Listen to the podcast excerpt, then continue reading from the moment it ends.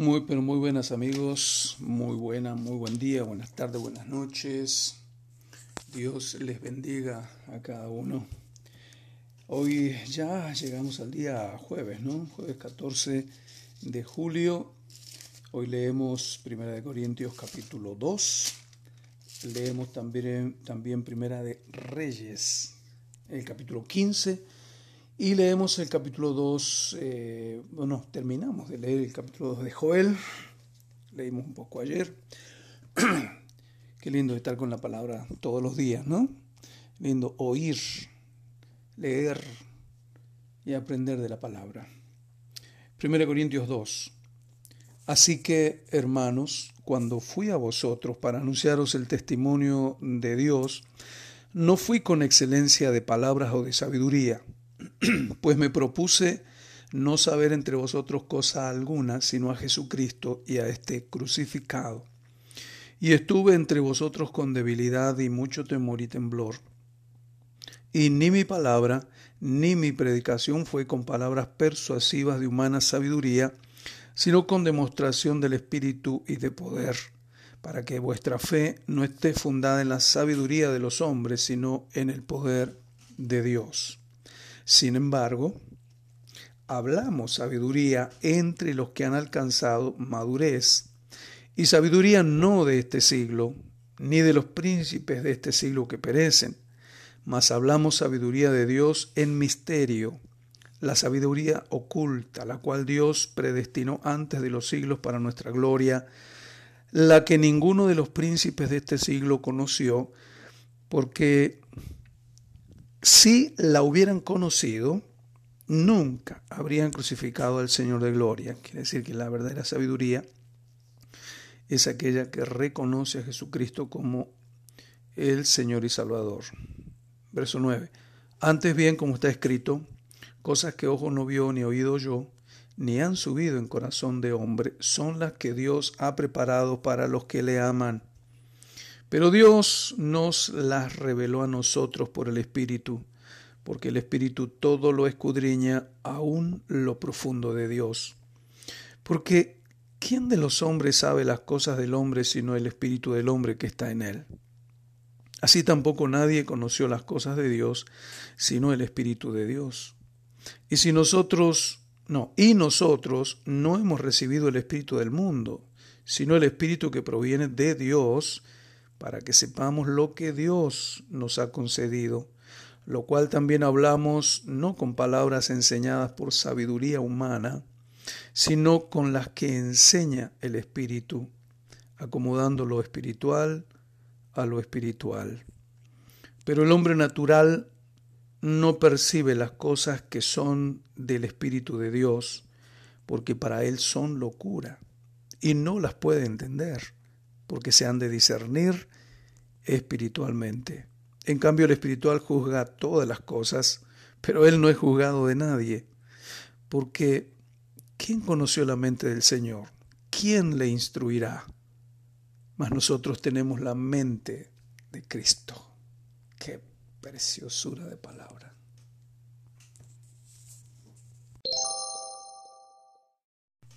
Ahora vamos al Antiguo Testamento y vamos a Primera de Reyes, capítulo 15.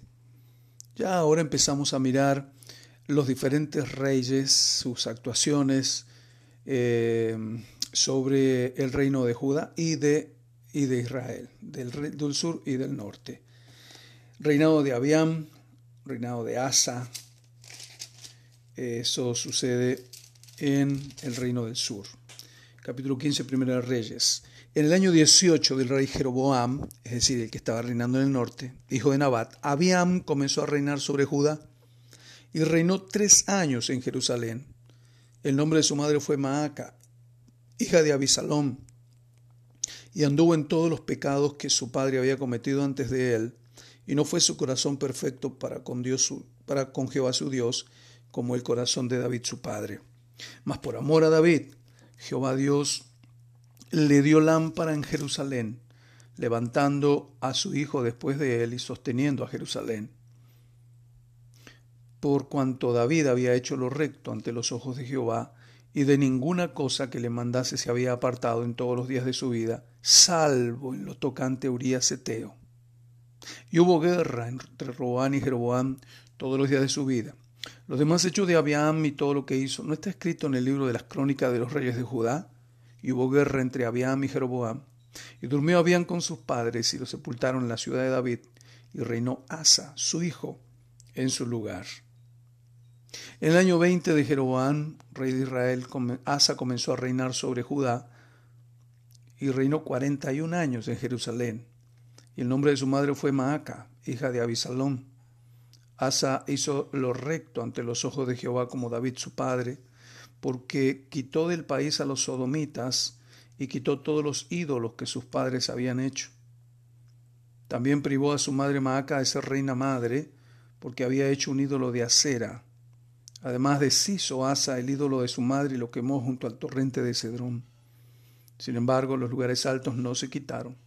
Con todo el corazón de Asa fue perfecto para con Jehová toda su vida. También metió en la casa de Jehová lo que su padre había dedicado y lo que él dedicó, oro, plata y alhajas. Hubo guerra entre Asa y Baasa, rey de Judá, todo el tiempo de ambos. Y subió Baasa, rey de Israel, contra Judá y edificó a Ramá, para no dejar a ninguno salir ni entrar de Asa, rey de Judá. Entonces tomando Asa toda la plata y el oro que había quedado en los tesoros de la casa de Jehová y los tesoros de la casa real, los entregó a sus siervos y los envió al rey Asa a Benadab, hijo de Tabrimón, hijo de Esión, rey de Siria, el cual residía en Damasco, diciendo, hay alianza entre nosotros como entre mi padre y el tuyo. Y aquí yo te envío un presente de plata y de oro. Ve y rompe tu pacto con Baasa, rey de Israel, para que se aparte de mí. Benadad consintió con el rey Asa y envió a los príncipes de los ejércitos que tenía contra las ciudades de Israel y conquistó Hijón, Dan, Abel, Bet Maaca y todo Sineret en toda la tierra de Neftalí.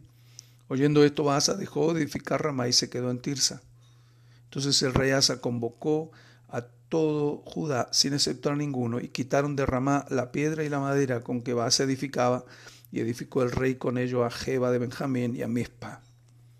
Los demás hechos de Asa, todo su poderío y todo lo que hizo y las ciudades que edificó, no están escritos en el libro de las crónicas de los reyes de Judá. Mas en los días de su vejez enfermó de los pies. Y durmió Asa con sus padres y fue sepultado con ellos en la ciudad de David su padre, y reinó en su lugar Josafat su hijo. Nadab hijo de Jeroboam, comenzó a reinar sobre Israel en el segundo año de Asa, rey de Israel, y reinó sobre Israel dos años. E hizo lo malo ante los ojos de Jehová, andando en el camino de su padre y en los pecados con que hizo pecar a Israel. Y Baasa, hijo de Ahías, el cual era de la casa de Isaacar, conspiró contra él y lo hirió Baasa en Gibetón, que era de los filisteos, porque Nadab y todo Israel tenía sitiado a Gibetón. Lo mató pues Baasa en el tercer año del rey de Asa, rey de Judá, y reinó en lugar suyo. Y cuando él vino al reino, mató a toda la casa de Jeroboam, sin dejar alma viviente de los de Jeroboam, hasta raerla, conforme a la palabra que Jehová habló por su siervo Ahías Silonita, por los pecados que Jeroboam había cometido y con los cuales hizo pecar a Israel, y por su provocación con que provocó a enojo a Jehová, Dios de Israel. Los demás hechos de Nadab y todo lo que hizo ¿No está escrito en el libro de las crónicas de los reyes de Israel? Y hubo guerra entre Asa y Baasa, rey de Israel, todo el tiempo de ambos. En el tercer año de Asa, rey de Judá, comenzó a reinar Baasa, hijo de Ahías, sobre todo Israel en Tirsa, y reinó veinticuatro años, e hizo lo malo ante los ojos de Jehová, y anduvo en el camino de Jeroboam y en su pecado con que hizo pecar a Israel. Terminamos la lectura de hoy leyendo Joel desde el versículo 12 en adelante. Miren el llamado de Dios al pueblo de Israel. También tenemos que tomarlo como un llamado a nosotros mismos. Por eso pues ahora dice Jehová, convertíos a mí con todo vuestro corazón, con ayuno, lloro y lamento Rasgad vuestro corazón y no vuestros vestidos y convertíos a Jehová vuestro Dios, porque misericordioso es y clemente, tardo para la ira y grande en misericordia y que se duele del castigo.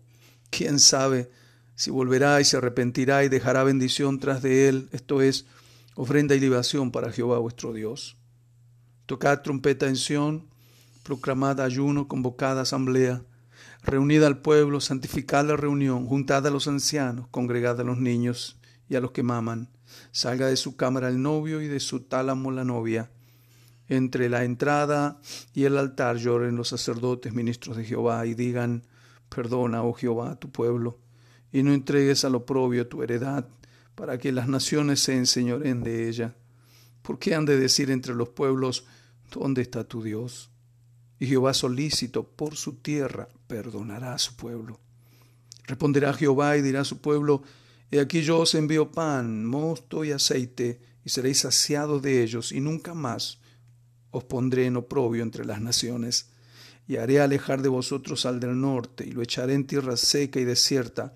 Su faz será hacia el mar oriental y su fin al mar occidental, y exhalará su hedor y subirá su pudrición, porque hizo grandes cosas. Tierra, no temas, alégrate y gózate, porque Jehová hará grandes cosas. Animales del campo, no temáis, porque los pastos del desierto reverdecerán, porque los árboles llevarán su fruto, la higuera y la vid darán sus frutos. Vosotros también, hijos de Sión, alegraos y gozaos en Jehová vuestro Dios, porque os ha dado la primera lluvia a su tiempo, y hará descender sobre vosotros lluvia temprana y tardía como al principio. Las eras se llenarán de trigo y los lagares rebosarán de vino y aceite, y os restituiré los años que comió la oruga, el saltón, el revoltón y la langosta, mi gran ejército que envié contra vosotros. Comeréis hasta saciaros y alabaréis al nombre de Jehová vuestro Dios, el cual hizo maravillas con vosotros, y nunca jamás será mi pueblo avergonzado. Y conoceréis en medio de Israel que en medio de Israel estoy yo y que yo soy Jehová vuestro Dios y no hay otro, y mi pueblo nunca jamás será avergonzado. Y después de esto derramaré mi espíritu sobre toda carne, y profetizarán vuestros hijos y vuestras hijas. Vuestros ancianos soñarán sueños, y vuestros jóvenes verán visiones. También sobre los siervos y sobre las siervas derramaré mi espíritu en aquellos días, y daré prodigios en el cielo y en la tierra, sangre y fuego y columnas de humo. El sol se convertirá en tinieblas y la luna en sangre, antes que venga el día grande y espantoso de Jehová y todo aquel que invocar el nombre de Jehová será salvo. Porque en el monte de Sión y en Jerusalén habrá salvación, como ha dicho Jehová, y entre el remanente al cual él habrá llamado. Ojalá oigamos ese llamado del Señor a convertirnos. Nos convertimos una vez cuando aceptamos a Cristo, allá aquella primera vez, pero todo el tiempo tiene que haber una conversión constante, permanente. Convertirnos a Él de todo corazón, con todo nuestro ánimo y con toda nuestra determinación. Dios nos guarde y nos ayude a hacerlo.